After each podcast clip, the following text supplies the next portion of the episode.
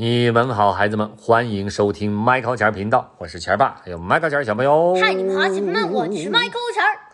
成语故事时间啊，今天这个成语非常的简单，很多孩子都很清楚。一鸣惊人啊，其实是两个词，叫不鸣则已，一鸣惊人。哎，咱们想想啊，这故事呢，我给你们讲讲啊，又是发生在春秋时期。嗯，楚国的公子叫熊吕啊。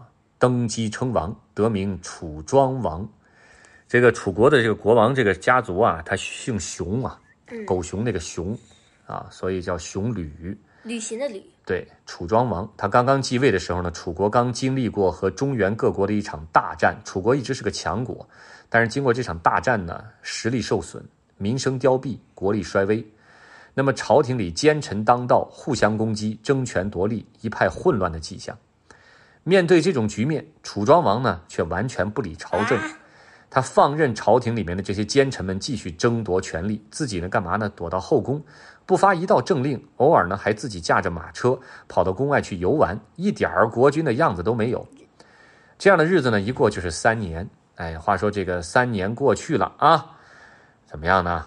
楚国的局势愈加混乱，我快亡国了都。那些忠诚的臣子呢，大臣们都非常担心。觉得这个楚庄王就是一昏君，楚国就要亡在他的手里了。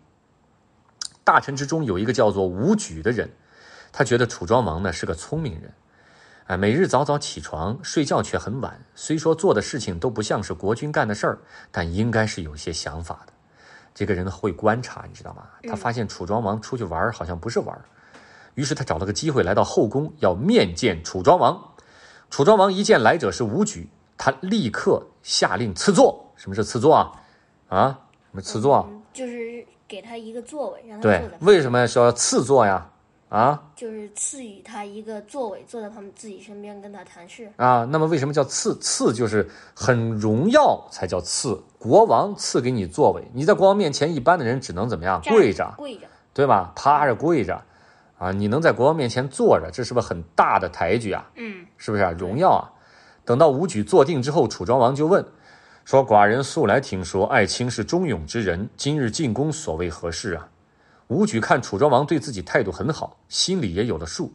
他想，看来我想的对，楚庄王的确不是个昏庸的大王。于是他斟酌了一下语句，斟酌，我给你们讲一讲，就是他什么叫斟酌，就是他心里先琢磨琢磨，这么说对不对？这么说合不合适？叫斟酌了一下。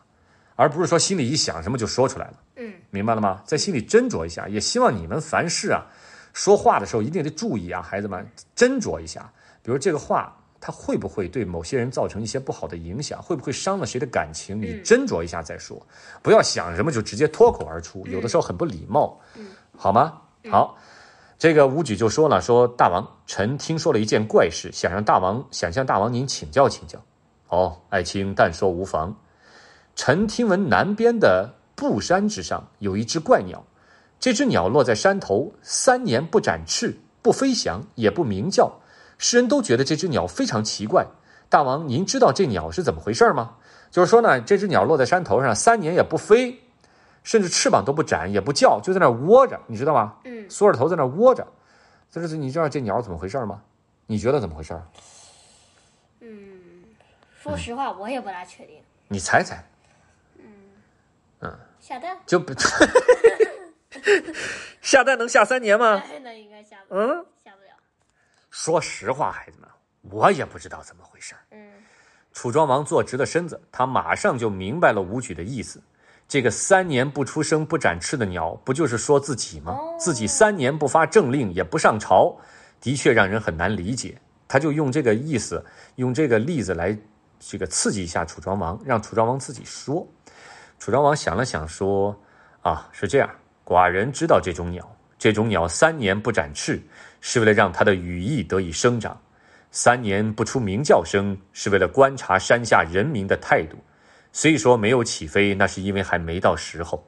你放心吧，这种鸟不飞则已，一飞就要直冲云霄，不叫便罢，一叫便要惊动万民。哎呀，说的多好，明白了吧？嗯，明白什么了？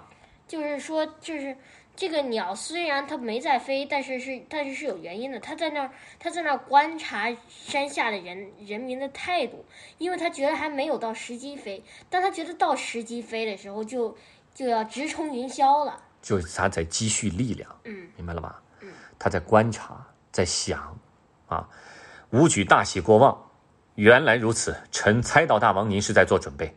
既大王如此之说，臣一定全力的支持大王。楚庄王点点头啊，今日爱卿来找寡人，寡人也很高兴。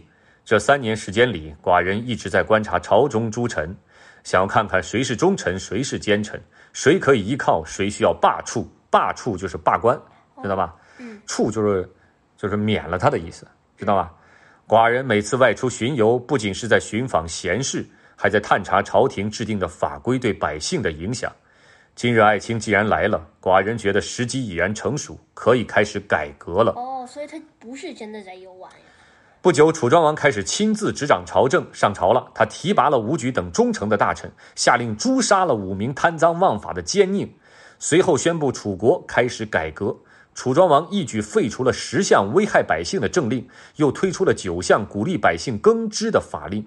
不仅如此，他还提拔了六名隐居在民间的贤才，让他们到朝中为官。这些人都是他在这三年时间里暗中寻访到的。一系列改革下来，楚国全国上下都欣喜不已，文武百官称赞楚庄王的贤明，百姓得到了实打实的好处，也更加积极的劳作。没过多久，楚国的国力就再一次强大起来。楚庄王率兵进军中原，无人能挡，从此称霸一时。这段故事呢，被思想家韩非记录了下来，也就有了成语“一鸣惊人”，用来比喻平时没什么突出的表现，却一下子做出了惊人的成绩。比如有的孩子平时学习成绩呢，你看不出来他不温不火，哎，但是呢，他私底下用力，开始默默的苦读，私下里想了各种办法提高成绩，等到考试的时候，一下考了个全全校第一名。这就叫不鸣则已，一鸣怎么样？惊惊人，对吧？嗯所以我也特别希望像麦考钱儿啊，还有其他的孩子们，你们能也也能这样。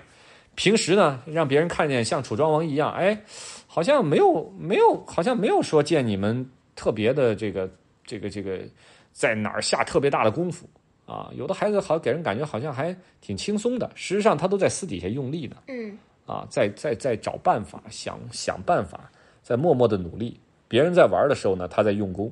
所以，比如说呢，花了一个学期的时间，两两个学期的时间，哎，在一考试，他跑到前面去了，啊，那很厉害啊！这样的人是让我觉得最让人钦佩的，嗯就能在底下默默的用力啊，不管外界怎么说、怎么评价，发生了什么，我希望你们能够把这个成语和这个故事记在心里面。嗯啊，一个伟大的人一定要经过这样的一些历练才行。你不经过磨折，不经过前期辛苦的调查和研究以及学习，后期不会有成就的。嗯啊，楚庄王如果说是啊，一看朝里乱，他着急，一拍桌子，啪，都给我上来，说谁是奸臣啊？那奸臣他能说他是奸臣吗？奸臣肯定得想方设法说武举这样的是奸臣，对不对啊？那楚庄王好，把他给我拉出去宰了。你看，嗯或者他出宫看了一天，百姓们有点问题，回来就说啊，改革能改得了吗？马改不了。因为他没有证据，也不知道怎么改，只有他寻访了三年，做了详细的调查，每天早出晚归，掌握了朝里大臣的那些谁是忠臣，为什么他是忠臣，比如说他对谁是奸臣，为什么他奸，他祸害百姓，他贪赃枉法，干了很多坏事儿。嗯掌握了证据之后，你才好处罚人家，嗯人家也才心服口服，对不对？嗯，而不是说听风就是雨，对不对？嗯比如说你也是才用功了一天，你就跟老师说：“老师，我昨天晚上用功，我学习可好了，我学昨天晚上我学习到半夜半夜这个两三点钟，啊，然后老师你看我厉害吧？有用吗？没有。没有用的，好吗，孩子们？嗯，好，我就说到这儿了，我说的有点多啊，你们别嫌我啰嗦，好吗好？The end，bye。bye